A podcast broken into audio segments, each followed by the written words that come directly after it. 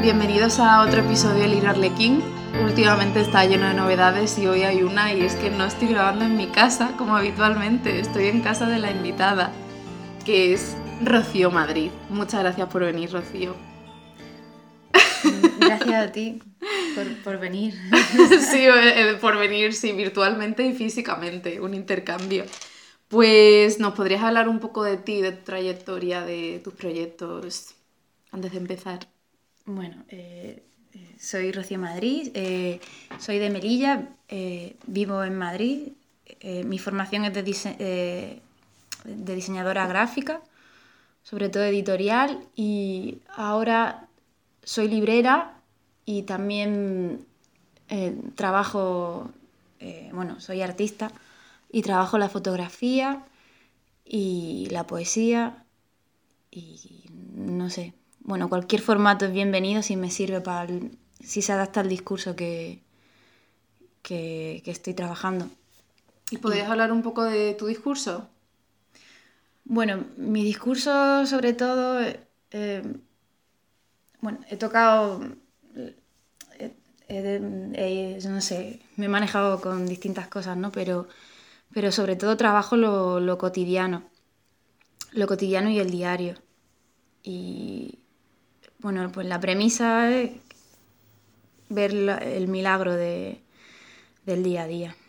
Qué bonito. Sí, porque al final eh, al- quiero condensar, o sea, cuando me preguntan sobre qué va tu trabajo y tal, cada vez me lo preguntan más, pues sí, pues eso. eh, El milagro de lo cotidiano, El ¿no? milagro- Suena casi a mantra. Es muy bonito. sí, a lo mejor algunos pueden decir, "Jo, menudo horterada y tal, pero en realidad es un ejercicio, es un ejercicio diario, ¿no? Buscar el milagro en lo cotidiano, porque si no, al final o caemos en la depresión o caemos en, en- o sea, o estamos perdidos. Si no consideramos, o sea, el- milagro en lo profano, no, Wow. no encontramos. ¿Y podrías hablarnos de tu último proyecto o todavía es un No, poco no, secreto? yo te hablo de lo que tú quieras, aquí no hay secreto. Que me comentaste antes que vas a lanzar una publicación. Sí, sí. Eh, Bueno, ya, de hecho ya está impre- o sea, ya la manda a imprimir, si Dios quiere me llegará me llegará pronto esta semana.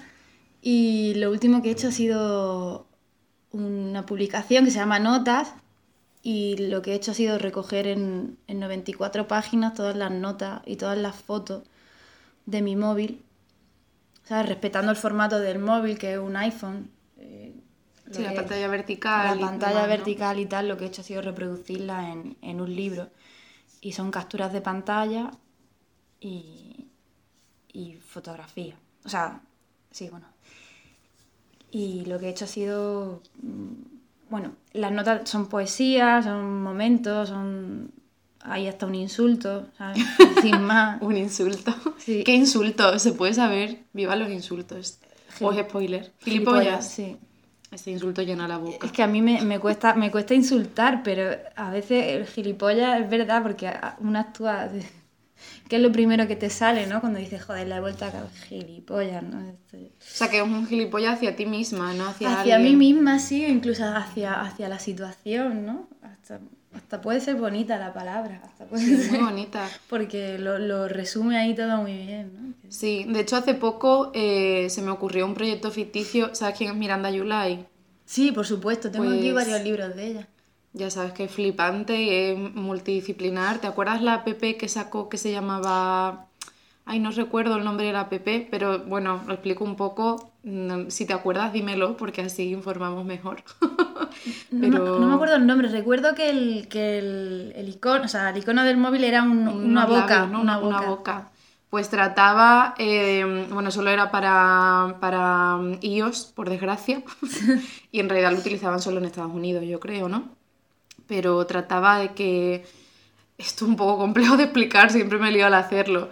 Si dos usuarios están en la misma aplicación, puedes pedirle a otra persona que vaya físicamente a mandarle un mensaje a otro usuario de la aplicación. Por ejemplo, si Rocío y yo estamos en la aplicación y hay una tercera persona, yo puedo pedirle a esa tercera persona que está en el retiro, y Rocío también está en el retiro, porque imagino que funciona por geolocalización, puedo pedirle a esa persona que le mande a Rocío un mensaje con cierto tono, pues decirle, mm, Rocío, mm, la comida está lista, desde algo más mundano, o decirle, Rocío, te quiero un montón. Y puede ser pues con tono suplicante, con tono cariñoso, y me parecía pues, bueno, me parece que hacen falta más apps performativas, ¿sabes? Para empezar, pues yo partiendo de esa idea decía que sería guay una app llamada Gilipollas, donde en lugar de simplemente comunicarte mensajes, le digas gilipollas a alguien, porque yo creo que todos nos merecemos al final un gilipollas en nuestras vidas. Sí, sí, la, Así que...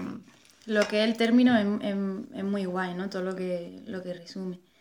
Y sí, o sea, me parece muy interesante la, lo que has dicho, ¿no? De que se hace, falta más aplicaciones que no, que no te lleven a nada, que no te lleven a conseguir nada, pero que te lleven a interactuar, ¿no? A lo mejor no hay, lo que más, mola tanto de Miranda Julie es que no hay un fin en, el, en lo que ella hace, no hay un fin claro. En realidad yo pienso que sí que hay un fin, solo que no es un fin capitalista, pragmático. ahí está, está, está, respondiendo y está actuando ahí en, de la manera más sutil y más, y más dulce en contra de los tiempos que nos manejamos ahora y de, y de, y de los lenguajes que tenemos ahora, ¿no? De la forma... Sí, es pura rebelión realmente. me flipa. Bueno, nos estamos yendo mucho por las ramas, pero me parece una digresión necesaria. Sí. Pues traje aquí a Rocío para hablar de pertenencia y raíces, porque siempre que veía su trabajo me sugería mucho eso. Y yo creo que juegas mucho con ello, ¿no? De la cotidianidad y también de las raíces en tu trabajo. Eh, sí. Raíces como identidad. Claro. Como redes de cuidados y... Sí, bueno, en realidad nunca llego a, plantearme eso, sin embargo, ha ido saliendo en mi trabajo, ¿sabes? Yo no, no he querido reivindicar eh, eh, o sea, mi, mi origen, mi, mi, raíz y tal, pero, pero ha salido solo, porque sí que es verdad que es algo que, que es una carga, ¿no? Que, que, que, llevas contigo. Y bueno, y si no. Y si no partimos desde la base, si el artista no parte desde, desde su base y desde ahí, creo que no está siendo fiel a, a sí mismo. A, sí mismo. Hmm. Y, y, bueno, sí, que al final lo he ido viendo, pero lo he ido ahora me estoy dando cuenta desde una distancia, ¿no? Desde, ya llevo dos años fuera de mi casa, bueno, antes viví fuera también, pero me estoy dando cuenta que, sí, que, que, parto mucho de ahí y que cada vez lo valoro más, ¿no? Ese vínculo con mi tierra y con, y con la raíz. Pues para hablar de este tema, primero me gustaría establecer un poco el background de ambas, porque para empezar me he dado cuenta, reflexionando sobre esto, de que para mí es súper importante las raíces, pero yo estoy súper desarraigada. Entonces quería un poco poner en contexto.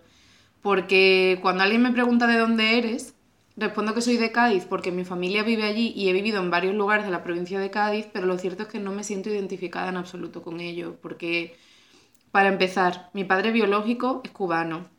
La familia de mi madre emigró a Bélgica en el franquismo y ella se crió allí hasta los 14 años, o sea que no es puramente, para mí no es puramente española porque que ella ni siquiera sabía hablar español cuando se mudó aquí a los 14. Luego, eh, mi madre se fue a estudiar a Rusia y conocí a mi padre biológico, ella estudió allí 8 años y allí nací yo. Y por eso mi segundo nombre, que mucha gente piensa que es ficticio, Nadiezhda, me lo pusieron por nacer en, en Rusia. Entonces mi madre estuvo allí 8 años, pero yo solo unos meses. Y mi temprana infancia estuvimos viviendo en Moscú, en Barcelona y en Algeciras, que por cierto Rocío también tiene familia de Algeciras, así que quizá tenemos antepasados en común. Cari, qué fuerte. Tú, tú. Y sí, sí, es que por todas partes y además eso, con el padre cubano pues tampoco, no sé, como mucha mezcla. Entonces, luego fuimos a Algeciras, estuve hasta los tres años, luego me fui a un pueblo de la provincia de Cádiz que se llama Benalú, de allí estuve de los tres, ¿lo conoces Benalú? Mm. Qué curioso, mira que es un pueblecillo pequeño. Pues ahí estuve de los 3 años a los 13, 14, luego me fui a Cádiz 5 años, luego a Sevilla a estudiar, luego un año a Francia y ahora llevo aquí pues casi 6 años. Entonces realmente decir soy de Cádiz se me hace raro porque de hecho de Cádiz capital llevo viviendo casi más años en Madrid que allí. Entonces, eh, siento que no tengo una identidad, en principio, porque luego ya ahondaremos más en esto, no tengo una identidad arraigada a un lugar en concreto, pero como que se nos impone de alguna manera que tengamos que elegir un lugar y decir, yo soy de aquí. Y bueno, quería hacer eso de introducción. Me gustaría que ahora nos contases un poco, porque sé que tú has vivido en muchos sitios, dónde has estado para ya partir de ahí. a ver, mm, la mujer de, Miguel Hernández decía que uno es donde, de, de donde abre los ojos la primera vez.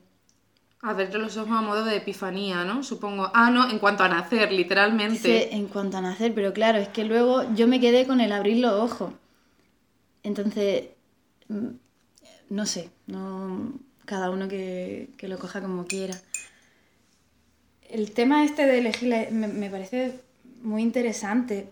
Yo creo que al final los primeros años de vida te, te, te atan, ¿no? Te, te generan un vínculo que, que, que es inamovible, ¿no? Allí donde te crías. Luego vas creciendo, vas desarrollando un lenguaje, vas desarrollando ciertos códigos que compartes con otras personas y esos, esas primeras palabras, esos primeros códigos te, te atan a ese, a, ese, a ese círculo, a esa tierra y tal. Entonces por eso, pues si tus primeros años fueron en Cádiz, tú serás de Cádiz, mis primeros años fueron en Melilla, yo, yo seré y soy de Melilla, ¿no? Y hay ciertas conversaciones y cierto tipo de cosas que puedo compartir con la gente de Melilla que no puedo compartir con ninguna otras personas del, del mundo, ¿no? Independientemente de que me conozcan o no, pero Muy bien mirado eso. son, sí. son cosas de, en cuanto al lenguaje. ¿sabes? Entonces tú naciste en Melilla Yo nací en y Melilla. hasta qué edad estuviste. Yo me crié, me crié en Melilla y. O sea, luego mm, fuimos a Málaga, pero yo era, yo era muy pequeña. Pero con 18 años salí, salí escopetada allí, ¿no? Lo típico que uno tiene. Imagínate, es que también el tema de la identidad en Melilla es curioso, porque en Melilla son 12 kilómetros cuadrados, eh, separados por una frontera. O sea, es como una isla, pero una isla irreal. ¿Sabes? No es Sí. lo que la separa de otro, de otro país, de otro... Una cuestión que ha creado, el, o sea, es una, una, una, una frontera que ha creado el humano, ¿no? Sí, una frontera artificial. Que es artificial. Mm. Entonces ahí la cuestión de identidad es curiosa porque, claro, tú eres español y tal, y, te, y hablan español, pero luego tienes como muchas o sea, muchas cosas de la cultura marroquí que también, o sea, que permean tu, en tu forma de ver las cosas, pero luego no puedes hablar, estás condicionado por el lenguaje porque no habla, no se enseña marroquí desde que eres pequeño. Y luego sales de esa isla y te vas a Marruecos y estás con el culo al aire porque no, no habla, ¿sabes? Mm, No sé, bueno, son...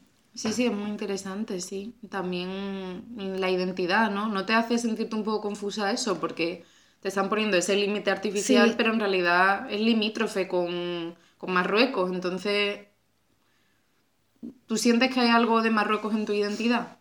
Por supuesto, pero, o sea, por supuesto que sí, y estoy súper orgullosa de eso, pero, pero me veo como muy frustrada, porque en todos esos años de mi, de mi infancia y tal, a mí me crió una chica marroquí, ¿sabes? Que era, era mi nana, Sora.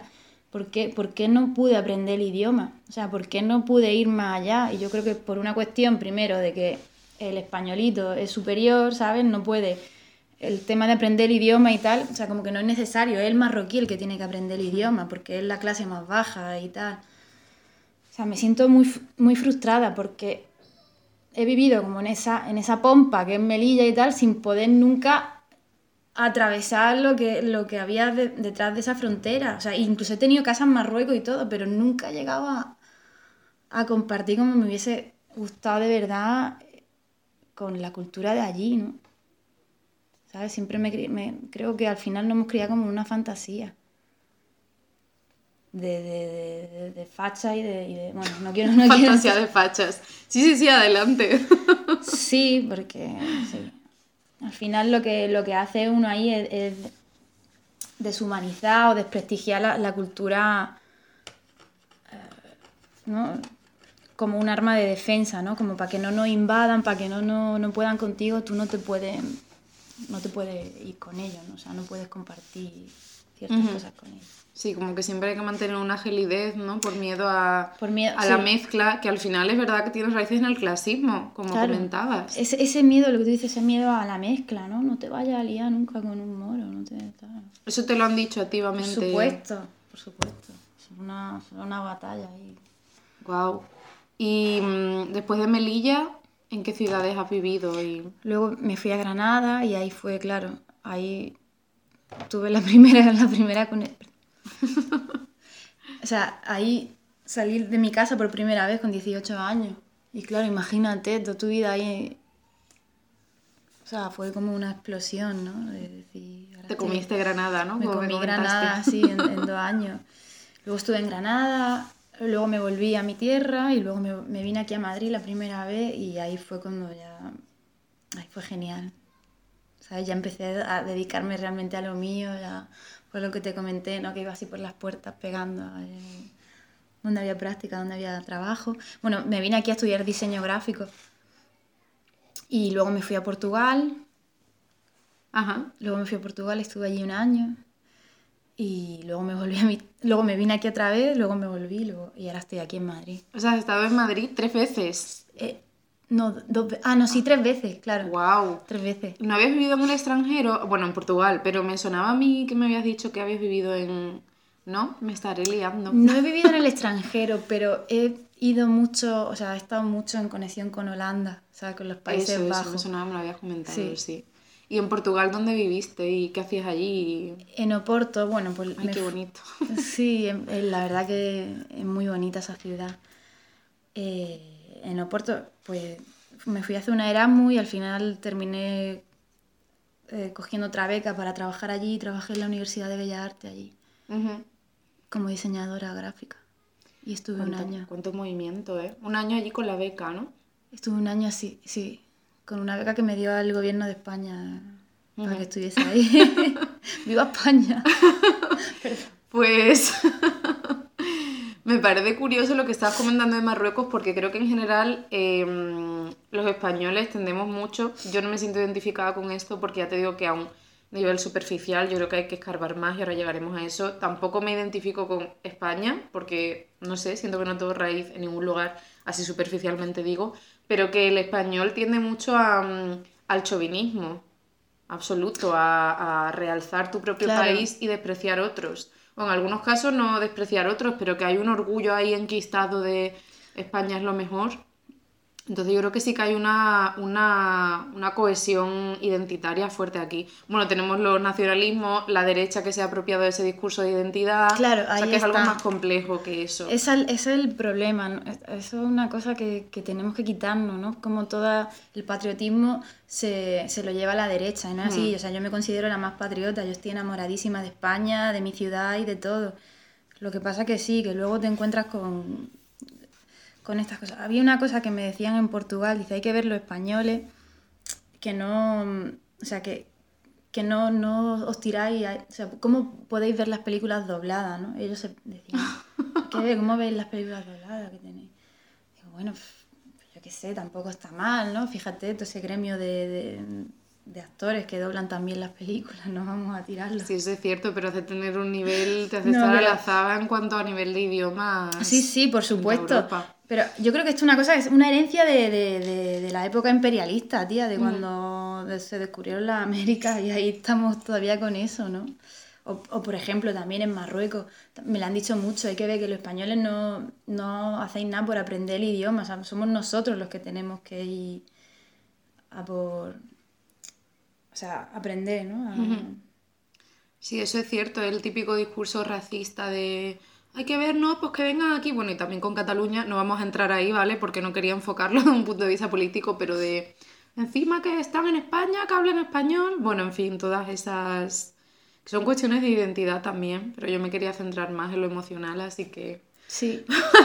esa parte no, de pero he, dicho muchas cosas. eh, también he dicho lo de lo de que Melilla es un poco facha y tal, pero también te digo que, que hay como animadversión por parte de, de los dos, o sea, tanto por la del marroquí, que también se- se quiere defender de cierta manera ante, ante esa manera caciquista que tiene Hmm. el españolito. O sea, hay como, hay un choque ahí, ¿sabes? Cada uno tiene su arma. No se puede salvar a uno. O sea, hay, hay un clima tenso. ¿sabes? Por, pero por las dos partes, no solo... ¿Y mm, tú crees que el hecho de, mm, volviendo al tema de antes, el hecho de no tener raíces, por ejemplo, o sentir que no las tienes, como en mi caso, eh, puede llegar a ser problemático? Porque claro, eh, tu tierra al fin y al cabo es un refugio y, y está cimentando tu identidad, que es lo que comentabas tú al principio, y también, Bueno, también es la tendencia al gregarismo humano, al tener que tener una identidad, al tener ahí tu pedacito de tierra y no sentirte desarraigada. ¿Tú crees que eso puede influirte de alguna manera negativa? Porque tú sí que te sientes muy conectada con... Yo sí me, me siento hiper conectada. Por eso hay como un contraste entre nosotros. ¿Tú crees que puede ser negativo de alguna manera? Para mí no lo es, pero me interesa saber tu perspectiva. No, yo pienso que, o sea, es fundamental que todos encuentren su, su raíz, ¿no? Para lo que te decía antes, para no andar perdidos. O sea, tenemos que, que saber cuál es nuestro origen, ¿no? Eh, es muy importante. Siempre me acuerdo de, de, la peli esta, de la de la de la gran belleza, que termina con la señora esta monja que dice, señora, ¿y usted por qué solamente se alimenta de raíces? Y la, y la señora le dice, la monja, porque las raíces son importantes. Y así acaba la película, ¿sabes? Que no se necesita nada más, o sea, las raíces son importantes. O sea, yo cuando vi, cuando vi eso, al principio no lo, no lo asumí bien, porque creo que lo vi en Melilla, pero luego aquí en Madrid, después de, de tanta introspección y de tanto estudio, dices, es verdad que al final tus raíces son lo más importante, son lo que te hacen conectar, son lo que te, lo que te hace que te salte una lágrima, ¿no? Porque ve algo... O sea, lo que te, emerge en ti un sentimiento que no te lo da otra cosa. No sé, es que mm. hay... Yo te hablo mucho, soy muy visceral, como me han educado y todo, son muy visceral. Entonces no, no, no podría encontrar palabras para contarte lo que yo he sentido cuando he ido al cementerio a ver a mi abuelo, cuando he ido a peregrinar a, la Virgen del Carmen, que todas estas cosas estaban totalmente fuera de mi... Es que ni siquiera mi madre lleva, es devota de nada de esto, pero son como cosas que yo he querido investigar. O sea, en, en mí han surgido una, o sea, unos sentimientos que no, no sé, que no se encuentran con... O sea, lo, he intentado proyectar a través de la fotografía y a través de la poesía y tal, pero no, no sé, lo único que recomiendo es que cada uno lo lleve a cabo, ¿sabes? Sí, es como un autodescubrimiento que no acaba nunca, realmente. Claro, es un claro, proceso, es una peregrinación. Yo, yo, he empezado este proceso hace poco, o sea, siempre es verdad que he tenido estima a lo que veneraban mis antepasados y tal, pero esto es algo que yo, que yo he empezado a tomarme más en serio el año pasado. Porque antes como que no le daba tanta credibilidad al tema este de la... Mm, espiritualidad, ¿no? De la espiritualidad. Pero cuando ya me he visto sola aquí en un Madrid, ¿sabes? Con cierta edad, es verdad que ya cumple los 28 y ya joder, plantear las cosas de otra manera. Sí, y mm, de todas formas yo creo que el concepto de raíz varía según la persona, porque para algunas personas estará vinculado a un lugar físico como algo mucho más literal y para otro, que es mi caso, a las redes de cuidado. Y también en España es un país muy de valorar la raíz, porque claro, yo creo que en España se, vincula la raíz con la familia, que es la piedra angular de nuestra sociedad. Mm. Pero para algunas personas su familia no es relevante, entonces tienen que encontrar otras raíces. Sí. Para ti la raíz, ¿qué es? Para, para mí la raíz sí que, sí que es verdad que está, está relacionada con la familia, porque vengo de un, de un núcleo, un núcleo familiar muy potente, pero luego también, o sea, si en el, en el caso de que no hubiese tenido familia, pues lo relacionaría con el, con el sitio de donde vienen mis raíces, ¿sabes? Por ejemplo, el sur de España. Hay, hay algo ahí en esa tierra que me hace, que me hace conectar, porque no solamente, o la, o la, forma que tienen de expresarse en el sur, o la forma que tienen de, de cantar, o de muchas cosas, incluso la forma que tienen de decorar la fachada, que me conectan con eso, con lo que me veo identificado. Que puede ser que yo a lo mejor no, no, lo, no, no repetiría esos patrones, ¿sabes? Que yo esté aquí en Madrid llevando una vida del mundo moderno, ¿sabes? Mm. No, tengo, no tengo ninguna... Bueno, tengo una aloe vera. Pero sí que es verdad que eso me, hace, me hace conectar. Incluso la forma de expresarte, el cachondeo, ¿no? Que podría ser patrimonio de la humanidad. Todo eso. Hasta el acento, ¿sabes? Que es algo que no quiero perder. Claro. Pero ahí estás englobando también Andalucía, porque ese sur es muy amplio. No sé si es. Sí, estoy metiendo Andalucía, pero en concreto. Sí, Málaga, eh, Cádiz, Ceuta, que es de, donde, de donde viene mi, mi raíz, ¿no? Investigar, escarbando un poco, pues son de allí. Es que al final se han movido muy poquito, ¿sabes? Son Claro. muy... No- Completamente, sí. Tú me has contado ahora mismo tu, tu ascendente y son heavy, tío. Los míos son muy básicos, ¿sabes? Pero me resulta curioso porque mm, cuando te conocí ya sabía que eras de Melilla, pero el vibe que me transmite es muy andaluz, tanto físicamente como tu personalidad, tu acento, y, y me resulta curioso, pero claro, es que al final todo Claro. está muy cerca y nos retroalimentamos mutuamente. ¿Y tú te sientes identificada con la idiosincrasia y costumbres melillenses? O... Sí que me...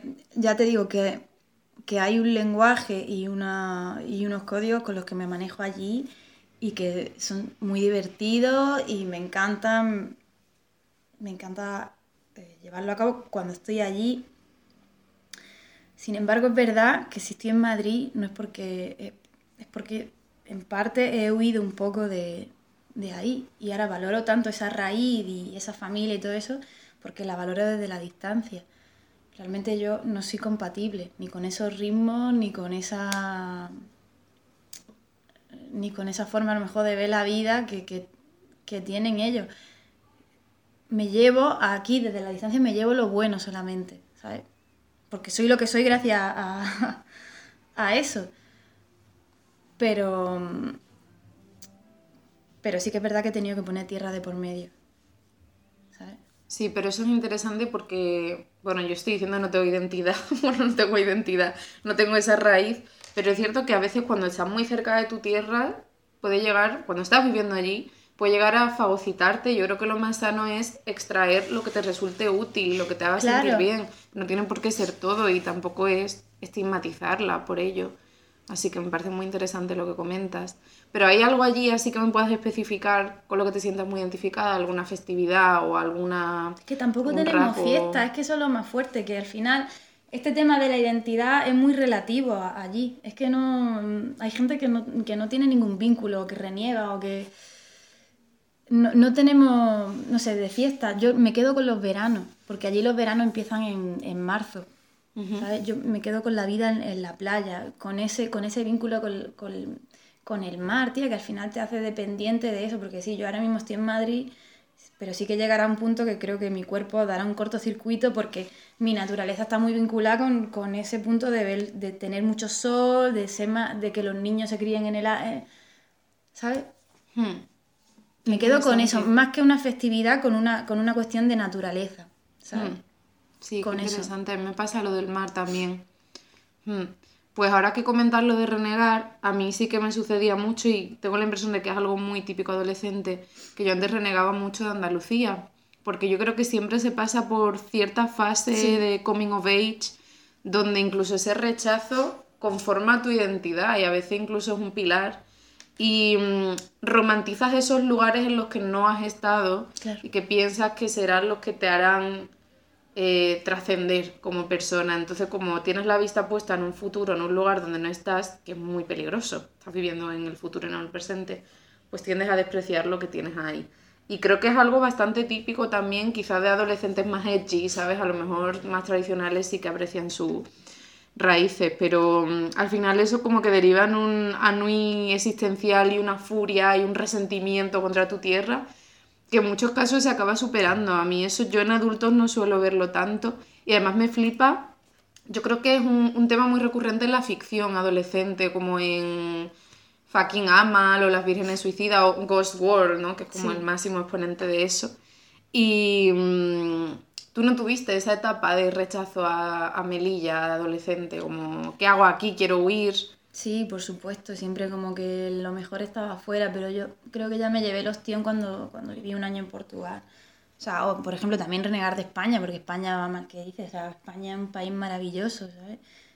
Eh, pero claro, tuve que hacer, tuve que hacer eso, tuve que irme fuera, tuve que, que- que comparar para, para realmente valorar lo que tenía, lo que tenía dentro. Y es verdad que es un proceso por lo que pasan todos los adolescentes. Y encima, además con la educación que nos dan, ¿no? Como que nunca, como que siempre es- estás trabajando para un futuro, ¿no? Nunca trabajas para tu presente. Hmm. ¿Sabes? Entonces yo creo que también eso te, te genera una ansiedad de decir, es que esto no, no es porque yo aspiro a más y, y, tengo más y no me voy a quedar aquí en este pueblo de mierda, ¿no? Porque la vida es mucho más y tal. Y luego al final te das cuenta que la vida no es eso. O sea, la vida es buscar el milagro. O sea, yo creo que el, milagro de lo es el cotidiano. milagro de lo cotidiano, ¿no? Porque la vida es mucho más sencilla y cuando tenemos tantas aspiraciones lo único que nos... gen- A no ser que sea un máquina mm, o, un, o tengas la sangre de hielo, lo único que te va a generar va a ser una serie de ansiedades que no, que no te van a conducir a nada. Pero que es verdad que todo, que creo que te- tenemos que pasar por ese proceso, ¿no? De renegar de nuestra tierra Hmm. para luego decir dónde, o sea, qué estúpido he sido, qué estúpida he sido y qué, qué tesoro, ¿no? Qué tesoro de mi tierra o... Sí, bueno, yo de todas formas, o sea, creo que esa rebelión adolescente es inevitable en muchos casos, pero tampoco creo que haya que imponer y que sea imprescindible el reconciliarte con tu tierra. Habrá gente que no le guste y ponga tierra No, de por medio, valga la Por redundancia. supuesto. Pero es cierto que es algo que suele darse, esa reconciliación Sí. posterior y un- volver a buscar allí tus Claro, orígenes. Yo, a ver, yo siempre no les recomiendo. Siempre hablo desde mi experiencia, ¿sabes? Desde mi experiencia. Yo creo que, que siendo una chica del siglo XXI, aunque me haya criado en Melilla, pero hemos, he tenido una educación que, que muy parecida a la que hayas podido tener tú, ¿sabes? Con, y hablo con eso y yo ahora mismo estoy más en paz que nunca por, por, por esos procesos que he pasado, ¿sabes? Por esa reconciliación que he tenido con mi tierra, con, e- por, por ese rollo de peregrinaje y tal, y que, que me han ayudado mucho y que, han ayudado, y que me están ayudando para desarrollarme artísticamente y para y pa hablar con los demás, ¿sabes? Para estar en el mundo, para estar en paz. ¿Y en qué momentos de tu vida te has sentido más vinculada a Melilla?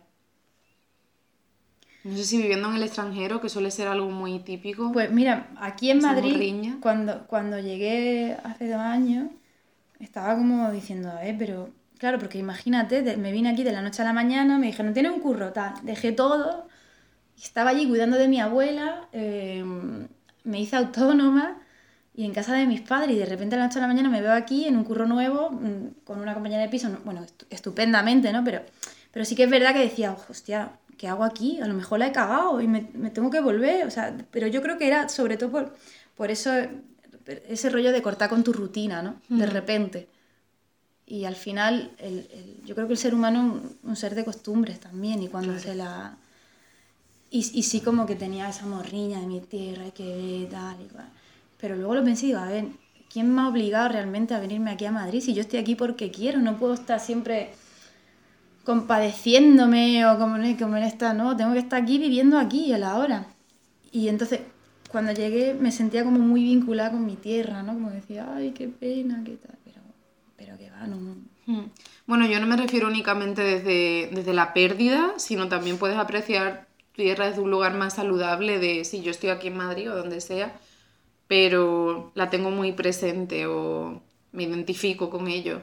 Claro, claro, yo la tengo muy presente y me, me identifico mucho con ello, ¿no? Pero ahora desde un lugar saludable, ¿no? No es como la morriña de, ay, mi tierra que me he ido. Claro, aquí". no, no, ahora desde un lugar, mm, o sea, desde la, creo que desde la forma más sensata, ¿no? De decir, a ver, niña, si te has ido porque no tenías trabajo, porque no podías trabajar de lo tuyo, porque, y porque no te molaba el mood de allí, y ahora estás aquí, que es cuando tienes que aprovechar, ¿cómo te vas a estar quejando? O sea, no, no, espabila. O sea, no admito queja, no, no. Aprovecha aquí lo que tienes, ve tu tierra con cariño desde la distancia y, y ya está. Me parece genial. Me ha recordado al, al pa esa puta mierda, ya no tengo tiempo, de Zetangana. o You Better Work, bitch, como diría Britney Spears.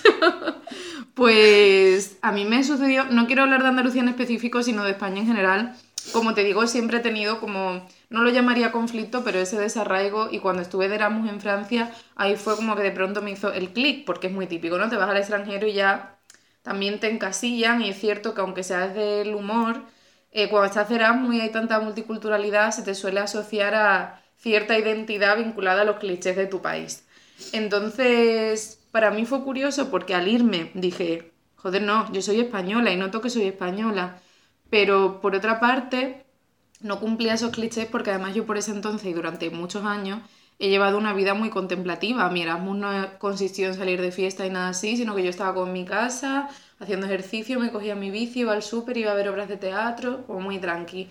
Y las españolas que había allí, que además yo las llamaba las españolas, como si yo no fuese española, sí que cumplían más ese cliché de los españoles somos cálidos, somos fiesteros. Entonces yo ahí tenía como. Ahora estoy viendo que soy española, pero claro, me resulta extraño porque obviamente hay un abanico, hay una pluralidad de identidades dentro de tu nacionalidad, no es únicamente soy esto. Pero es cierto que ese fue el punto en el que empecé a pensar, joder, pues sí, pues soy española y a valorarlo más. Y me resulta curioso porque estando en Madrid, cuando conozco, pese a que yo no me siento identificada con la idiosincrasia andaluza, cuando conozco un andaluz, es una conexión automática y de pronto si alguien me dice que es andaluz, confío mucho más en esa persona y me siento como en casa. Y digo, pero ¿por qué me siento como en casa si por otra parte yo no tengo esa conexión? Y cuando voy a Cádiz, yo no siento que yo esté en casa. Mi familia vive allí, entonces sí, pero yo voy por Cádiz y yo no digo, esta es mi tierra. Y la gente además tampoco me considera de allí, ¿sabes? Entonces es una sensación muy curiosa. Pero pese a ello, cuando estoy allí es cuando menos me siento conectada con esa identidad y cuando estoy fuera cuando, cuando más. ¿A ti te pasa de alguna manera que en Melilla sientas una especie de desarraigo o cuando estás allí te sientes muy de allí y sientes una sensación que te inunda el pecho y dices, esta es mi tierra? A ver, cuando estoy allí estoy ahora estoy una semana y estoy bien, pero vamos, que es como la dosis que, necesito. Pero es verdad que yo, estando, cuando yo estaba allí, era, era la, la friki, la artista, ¿sabes? La, Que yo no, no estaba... No estabas completamente integrada con el estilo de vida. no, no estaba integrada, por eso también en parte digo, joder, pues si aquí no puedo proyectarme ni puedo compartir tal, pues vamos a buscar otras cosas fuera. Bueno, a mí me encontraron también. ¿no? A ti te encontré en la casa. Ah, bueno, em, pero espérate, es que no. No me ha quedado muy claro esto de. Sí, te decía que si cuando llegas a Melilla tú sientes, como yo te estaba diciendo que en Cádiz. No te. Voy allí y no tengo esa sensación de, ay, por fin he llegado en mi tierra. Que esa identidad la siento más cuando estoy en otro lugar que no es Cádiz. Vale, sí. No, no, no, yo cuando llego allí, ahora que no me, no me pego tanto tiempo, soy más melillense que ninguna. Me comité la playa ahí, me rimo, venga, al, moro, me voy a comer pescado, o sea, sí, porque intento aprovechar esa dosis, ¿no? Ajá, qué interesante. Claro. ¿Y qué contraste siente? Porque, por ejemplo, yo cuando voy a Andalucía, lo primero que percibo es, y este cliché es cierto, la calidez de la gente en general, o sea, ya en el sector servicio, es que montarte en el autobús y ver que el conductor es tan majo o ir a una tienda y eso a mí pues me hace sentir súper bien. Y bueno, por supuesto en el plano estético, que bueno, ya hablaremos más adelante, pero yo no soy muy fan de Madrid. Y claro, llego a Cádiz y veo esa belleza y eso sí que, me inunda. A, mí lo que, yo con lo, con lo que me quedo, más que con la personalidad de la gente, que, que sí que es verdad que manejamos unos lenguajes parecidos y tal, em, me quedo con, con, la belleza del, del sur, ¿sabes? Hmm. Porque claro, yo creo que, que todo está...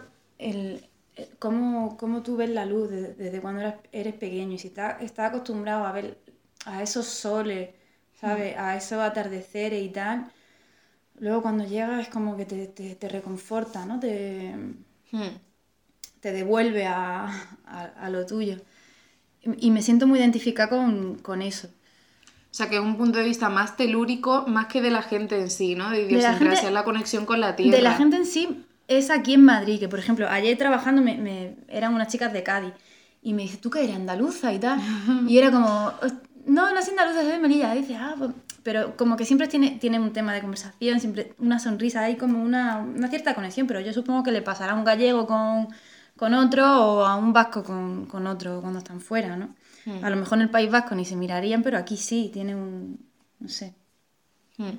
Pues me parece algo interesante en cuanto a echar de menos tu tierra, algo que he detectado, que bueno, yo creo que es una super obviedad, pero quería hablar de esto, que es algo generacional y es la huida horizontal a la que estamos sometidos constantemente, porque al final nos hemos convertido los millennials y todos los que vienen detrás en una generación nómada como consecuencia de un contexto socioeconómico. No es que haya sido capricho, ya sabemos que los cambios históricos suelen deberse a, a ciertas cosas. Y ha sido una imposición, aunque también me llama la atención como el capitalismo se ha apropiado de esto y lo ha hecho lucir como algo atractivo a través de términos como el Wanderlust, que es como que ahora tenemos que estar agradecidos por ello, que también está muy bien viajar, pero no debemos perder de vista el por qué tenemos ese estilo de vida ahora. Y el caso es que siento, y lo siento yo y lo veo en mi entorno, que al final esto nos ha llevado a estar en un descontento, continuo y que somos incapaces de echar raíces y siempre tenemos ese impulso, esa huida de irnos a otra ciudad porque pensamos que esa ciudad va a solucionar nuestros problemas de salud mental cuando no, luego te vas a otra ciudad y los arrastras. Y también me parece que es algo problemático porque yo siempre lo siento, además con una vida tan nómada, como he tenido, el decir, uff, mm, ya me estoy agobiando de Madrid, me tengo que ir, pero el problema de irte es que al final así es muy difícil establecer una red de cuidados, que para mí son las raíces, no solo la familia, los amigos, entonces te piras y que empiezas otra vez en un ciclo sin fin. Y creo que eso también es fuente de infelicidad grande en nuestra generación. Por supuesto, o sea, intentamos llenar nuestros huecos con, con, la experiencia, ¿no? Como ese punto de, esa ansiedad, ¿no? De, del más, de... Cuando yo me fui de España era por eso, porque quería, quería encontrar lo que no tenía y en realidad era un problema mío. ¿sabes? De... Pero y también nos pasa con las relaciones humanas, ¿no? Por pasa ahora mismo que es muy difícil encontrar una pareja tenemos toda la expectativa en que, en que esa persona llene nuestro, nuestros vacíos y al final no, o sea, y luego te, te fijas en otra, o sea, tú tampoco te, te quieres quedar con eso porque quieres más, quieres... claro, es que yo creo que son las relaciones líquidas que están de la mano con el capitalismo, es consumir y desechar, y estamos consumiendo y desechando ciudades también. Consumiendo y, personas, tía, que eso, es lo más triste, ¿no? De todo, pero es interesante también ver que con los lugares estamos reproduciendo ese patrón, además de con las personas. y no es que esté diciendo que esté mal mudarte de ciudad, explorar otros lugares, pero creo que hay que hacerlo con responsabilidad y conciencia y ver cómo, qué impacto tiene en tu salud mental, ¿sabes? o por ejemplo decir, que yo me voy y tal porque no aguanto estar aquí en vez de decir vamos a buscar soluciones, ¿no? Claro. ¿Qué le pasa? O eso, ¿qué le pasa a esta persona? ¿Por qué, por qué tal? Vamos, vamos a intentar buscar una solución para esta persona o, para esta pareja o para, para esta amiga, ¿no? No sé, yo, claro, también sabes que yo tengo un proyecto que se llama Hermanas, ¿no? Que va sobre, sobre eso, sobre, sobre, sobre la maravilla de encontrarse aquí en, en, en un Madrid con una familia, o sea, con una familia que, que son, que son las amigas, ¿sabes? Mm. Las amigas y, la, y, y, los amigos homosexuales. No meto a los hombres por una cuestión...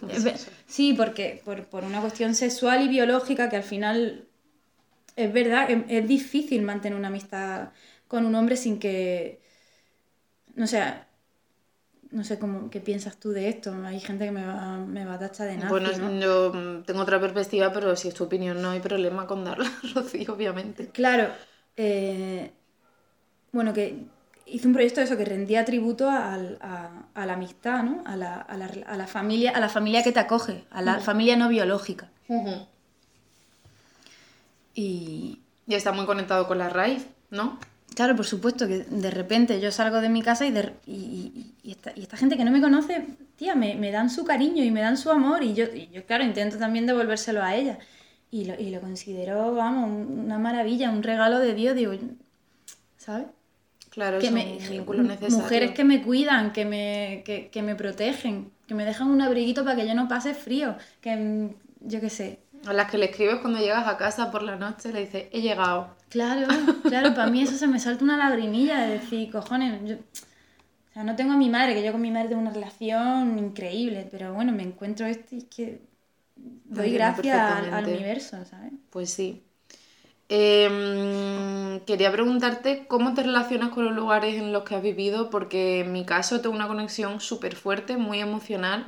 No hablo ya de, de, los habitantes, sino de los lugares, porque soy una persona muy nostálgica, pero considero que es una nostalgia sana, no es una recreación en el pasado buscando volver. De hecho, para mí cada año que pasa creo que es mejor que el anterior, no es desde la toxicidad.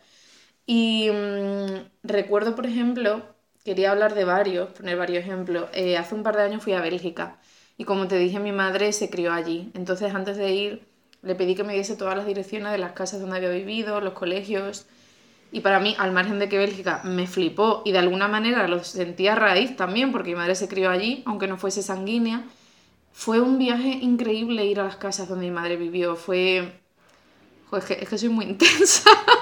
y mi novio estaba ahí como, bueno, pues, pues ok. Y luego, no sé si te pasará, pero también siento nostalgia incluso por los no lugares de los que hablaba Marc Oye, de los, lugares de tránsito de paso, como los aeropuertos, como las estaciones. Yo recuerdo muchísimo esos lugares siempre y se me hace súper difícil no llorar a veces al, al recordarlos y no sé si a veces sí es una carga, o sea, creo que es una manera de ver el mundo plena, pero también a veces esa emocionalidad y ese vínculo a los lugares, no sé si a veces como que acumula, ¿sabes? Sedimento. Que vas, una maravilla, o sea, tener esa sensibilidad para poder emocionarte con los lugares. Yo creo que sí, sí, pero a veces los echas de menos y no sé, se volver, por ejemplo, cuando estuve en Cuba, que fui a los 14 años con mi madre, estuve un mes. Claro, yo no tengo relación con mi padre biológico, pero de alguna manera, porque bueno, nos han educado mucho en lo sanguíneo, de alguna manera decía, ¿estará ahí mi identidad? Y cuando fui a Cuba me flipó, me flipó muchísimo y no quería volverme, pero de alguna forma sí lo sentí mi identidad, pero es algo artificial porque yo no he convivido con mi padre, no tengo esa transmisión de mm. esa transmisión cultural, pero también muchas veces me acuerdo de Cuba y es como a veces son fantasmas todos esos lugares, ¿sabes? Y creo que hay una fina línea entre mm, que sea algo tóxico y poder convivir con todos esos recuerdos de una forma de una forma pacífica, claro. Sí. Como quizá, no quiero decir como antiguas amistades que se acabaron porque siempre está la puerta abierta y tampoco ha habido un conflicto, pero... Y luego también en la dimensión onírica, a mí me flipa de nuevo, ya ves que veo mucho la ficción, las ficciones que se centran en la evocación de lugares, por ejemplo, ese magnífico inicio de Rebeca, de Hitchcock, la de anoche soñé que volvía a Manderley, yo me siento tan identificada porque es que varias, varias noches a la semana sueño con Benalu, el pueblo en el que pasé tantos años con muchísimos lugares de mi infancia, con hechos, y siempre me deja una sensación rara, no es ni positiva ni negativa. Y ahora, de hecho, estoy, estoy inquieta y estoy emocionada porque en septiembre voy a volver al pueblo después de como 15 años sin volver por la boda de un amigo y creo que lo voy a flipar tantísimo además voy a ir con mi pareja y el poder enseñarle todos esos lugares donde yo me crié. Claro, y tampoco te creas, a ver, es cierto que almibaramos mucho los recuerdos y sobre todo lugares donde ya no vivimos y hace mucho que ya no, que no estamos allí. Pero tampoco es que mi, mi experiencia en Benalú fuese positiva, no creas que es una romantización del pasado, es simplemente un lugar en el que viví que bueno, al final parece que estoy cambiando de opinión a lo largo del podcast porque forma parte de mi identidad al fin y al cabo, son mis raíces más o menos. Y mm, no sé, creo que a veces es difícil no recrearse en ello y también puede ser muy positivo. De hecho, a mí me flipa ponerme mi canción favorita que habla de esto precisamente, que es The Suburbs de Arcade Fire. Sí. Que habla de la raíz, precisamente, de decir, wow, mira todo esto que hemos dejado atrás, parecía que nunca íbamos a salir de aquí, ahora estamos aquí, podemos mirarlo con una perspectiva de, Uf, se me está poniendo los pelos de punta. es que siempre que la escucho lloro, ¿sabes? Y estoy como... ¿Tú tienes algo, algo asociado a tus raíces, canciones, películas, libros? Algo que te haga un clic inmediato y te haga pensar, o no, porque solo me estás hablando de Melilla, pero ¿qué relación tienes tú con las otras ciudades en las que has vivido? ¿Hay una relación emocional con ellas? Por supuesto, muchísima. Incluso Holanda, que no vivía allí, pero bueno, como iba todos los meses, sí que, sí que viví, ¿no? Porque hay, joder, y aparte, ahí sí que tengo emociones en esas calles, en esos canales. Eh, no sé, yo lo único que estoy condicionada es, por el mar. Y, El mar, wow. Es por el mar. Tú dices que sueñas con Benalú. Pues yo sueño que viene un tsunami y que, y que me sumerjo y que me caigo por una cantidad y llego al mar. Ese es mi sueño, todas las semanas sueño con eso. Cuando no sueño que se me caen los dientes. Claro, qué horror, qué horror. Bueno, que se supone que es señal de cambio, ¿no? Que te manda el subconsciente. Bueno, yo no creo mucho en la interpretación de los sueños, pero me gusta ese imaginario. Pero esa, esa absorción del mar es positiva, negativa, neutral. Yo, ¿Qué sientes? Todo eh, depende, cuando viene el tsunami es negativo. Porque es una hubo un terremoto en Melilla y a mí me condicionó eso que te caga. O sea, me, me, me hizo un, un, clac en la cabeza, ¿eh? me, dio, me dio trauma, no es broma. ¿Pero vivías allí cuando sucedió? Claro, sí, vivía allí. Era, era ya grande. Entonces, em, al margen del mar y en los sueños, no tienen por qué aparecer en los sueños, pero tú ¿Se, se te suele venir a menudo a la cabeza los lugares que no sean Melilla en los que has vivido Eh, o has visitado? Sí, me suele... O, o no, no me suena... No, sinceramente, yo creo que ahora estoy viviendo. Y como estoy viviendo, me estoy recreando en las cosas buenas de mi pasado, y eso es verdad, pero no tengo ese sentimiento de nostalgia. De hecho, o sea, a la única que echo de menos ahora es a mi madre y a mi abuela de vez en cuando. Y ciertas cosas no echo de menos nada, porque estoy al 100% con, con mi presente, tía. Y ¿Pero no crees que puedan convivir? Sí, por supuesto. Bueno, están conviviendo y se está viendo. Ahora, por ejemplo, en el poemario que he sacado, he sacado cosas de, de, la, pues de mi experiencia, ¿no? Y sí que pueden convivir, pero ahora mismo no, no tengo.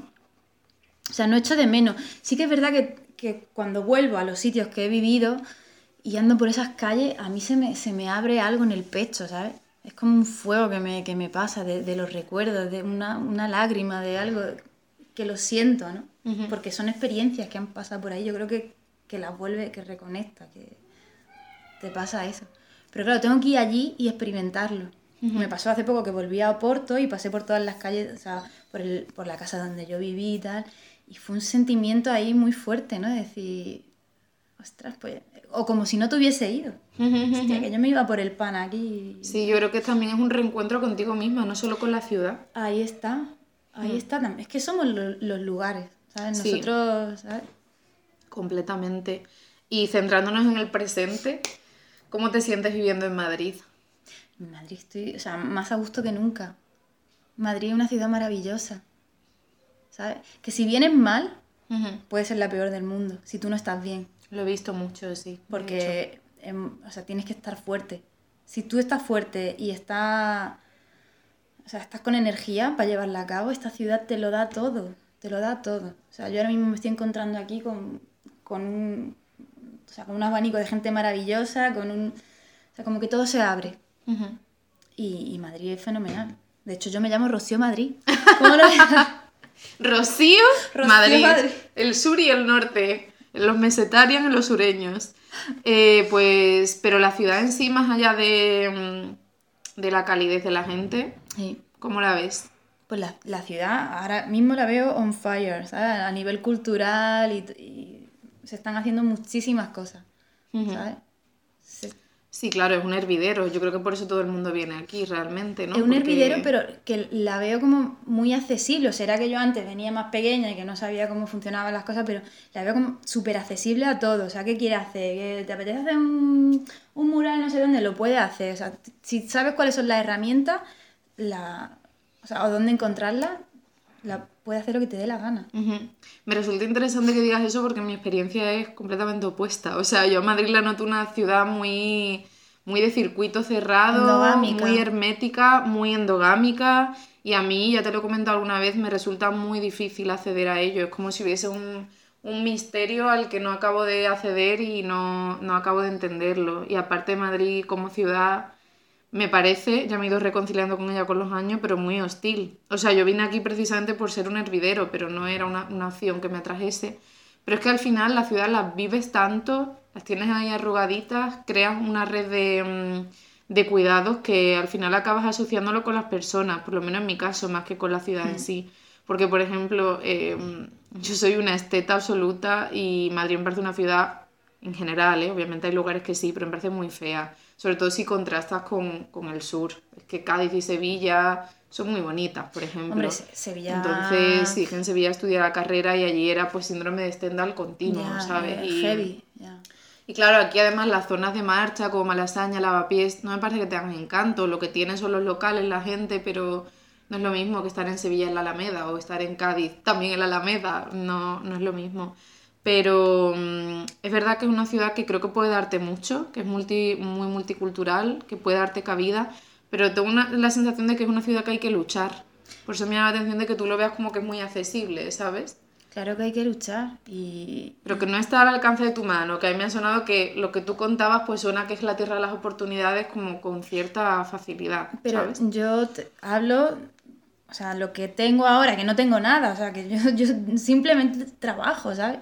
Que sin más, o sea, trabajo en lo mío y ahora mismo tengo la suerte de poder dedicarle tiempo a lo, a lo que quiero, a escribir poesía, a hacer fotos, lo que sea. Pero yo te hablo de que yo he trabajado y sigo trabajando y, y- y lo que te comentaba, que yo he ido pegando en las puertas para que me diesen cosas. Lo has luchado. Lo he luchado y entonces yo creo que toda esa lucha y toda esa poca vergüenza que le he echado, porque otra de las cosas que tienes que tener y, y es poca vergüenza, o sea, ese punto de los que tenemos del sur, de tener labia y tal, pues explotarlo, porque sirve, sirve de verdad. Si no te da fruto hoy, te lo dará mañana.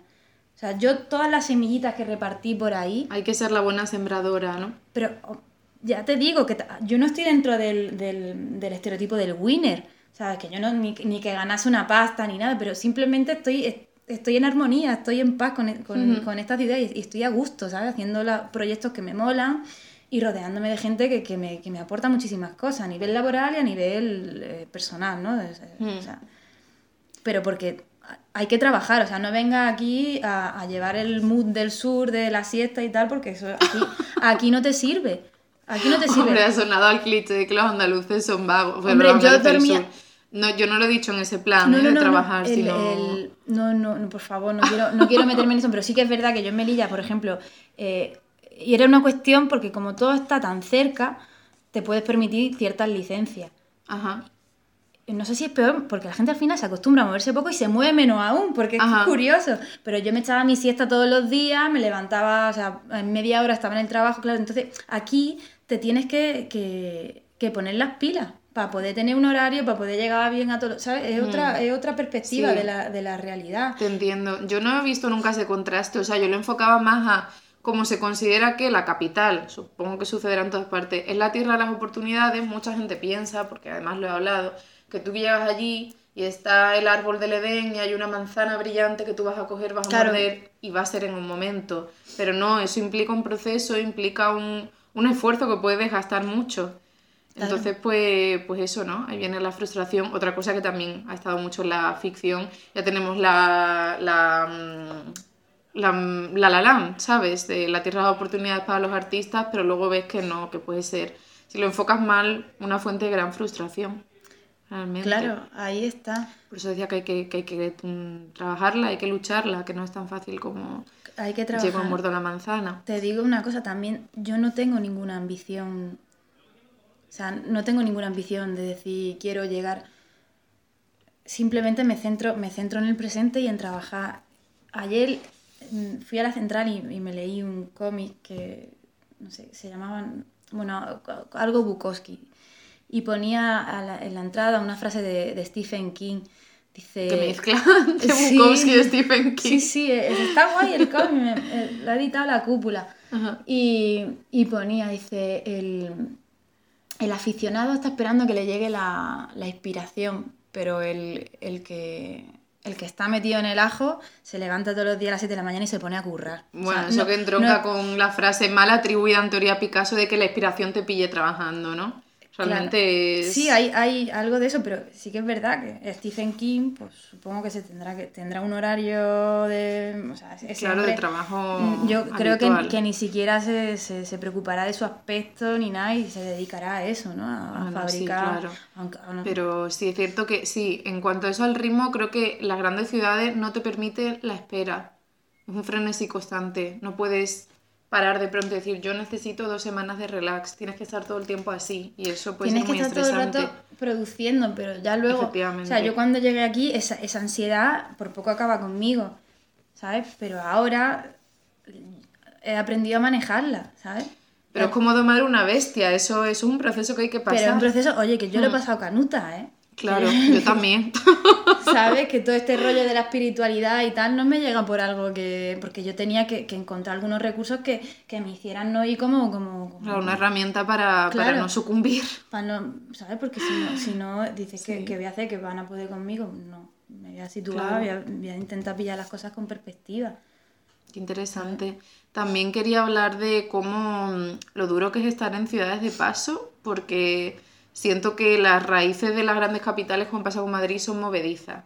Porque claro, si para ti la raíz son las redes de cuidado, pero esas redes de cuidado se van, vamos, yo en estos casi seis años he vivido un montón de amigos yéndose y otros viniendo. ya. Pues un poco difícil y al final no lo digo como algo negativo, pero para mí es una ciudad un poco llena de fantasmas, que eso también me hace cogerle cariño, porque yo voy transitando por Madrid y continuamente digo, ay, mira, aquí me pasó tal con no sé quién y tal. Y también es vivir en el miedo continuo, al menos en mi parte de, madre mía, mis amigos se van a ir. Y me resulta triste porque yo lo que quiero, jolín, es encontrar un lugar donde echar raíces y mis amigos también estén y me da un poco de ansiedad, ¿sabes? Ese tránsito. Si te ha pasado también, imagino que tus amigos se van y vuelven. Claro, ¿no? Se van, pero yo ya hace tiempo, o sea, descubrí de que, de que esto es efímero, ¿sabes? De que no hay... Mm de que no hay nada permanente, incluso ni, ni siquiera la familia, o sea, la puedes considerar como algo permanente, que todo puede, todo puede desaparecer en cualquier momento. O sea, Pero es difícil convivir con esa idea. Sí, pues por eso uno de los ejercicios que deberíamos de hacer todo es o sea, pillar seguridad en nosotros mismos y, y ser responsables de que nuestro futuro, o sea, de que nuestro presente y de que y lo que pase lo, lo, manejamos nosotros, que el cuidado nos no lo tenemos que dar nosotros mismos. O sea, sí que es verdad, ¿no? Que, e, este, este punto de... Yo valoro también ese, ese gesto, ¿no? De que te da lo inmediato, de esa persona que está ahí en el momento indicado. No tiene por qué ser tu amiga de toda la vida o, o tener que establecer con ella un, compromiso que, que, lo haga permanente en el tiempo, ¿sabes? Está ahí, está en ese momento y, y, y, aprovechalo y es lo que tiene y es sagrado y es, amor, es amor lo que te está dando en ese momento. Ya está. Sí, es cierto, sí, porque también pensar en ello es vivir en el futuro y como dijimos, no claro, es no, podemos... Hmm. Es, verdad que estamos en ciudad de... Pero asume que estás en una ciudad de paso y que esto te va a pasar y que aquí eres tú la responsable de, de, de, todo, ¿sabes? De todo lo que te pase. Hmm. Y de dar el, el, cariño a los demás y luego recibirlo. Hmm, claro, estoy súper de acuerdo contigo, pero eso, creo que esta ciudad o todas las ciudades de tránsito requieren aún más fortaleza mental y buscar más herramientas precisamente por todo esto. Quizá en tu ciudad natal o bueno, en la ciudad en la que están tus padres no es necesario eh, trabajar tanto en ti mismo por ello. Por eso, si yo me hubiese quedado en Melilla, no, yo no tendría esa carencia del cariño, porque yo, o sea, mi madre me arropa muchísimo, mis tíos, todo ese rollo. En la vida me hubiese planteado ciertas cosas, o por ejemplo desarrollar ese proyecto como el de hermanas, ¿no? Hmm. De, de, ver lo sagrado en, en, las personas que no... Porque sí que es, es, verdad que la familia está la típica excusa, no, porque es tu... Míralo, que se ha portado muy mal, pero da igual, porque es tu padre y lo tienes que respetar. ¿Por qué? Porque es tu padre, ¿no? Está como ese punto, ese vínculo biológico que como es tu padre tienes que agachar la cabeza. Sin embargo, aquí, o sea, esta gente que te da amor no, no, no, no, son mis padres, ¿sabes? Claro, es de manera pura, no hay un vínculo sanguíneo ni nada que te, que te obligue a, a, dar ese amor ni a recibirlo. Pues sí. Pues hasta aquí el episodio de hoy. Muchísimas gracias, Rocío, por venir. Gracias a ti, por favor. Me encanta. a mí también y espero que a vosotros también. Así que nos vemos a la próxima. Adiós. Chao.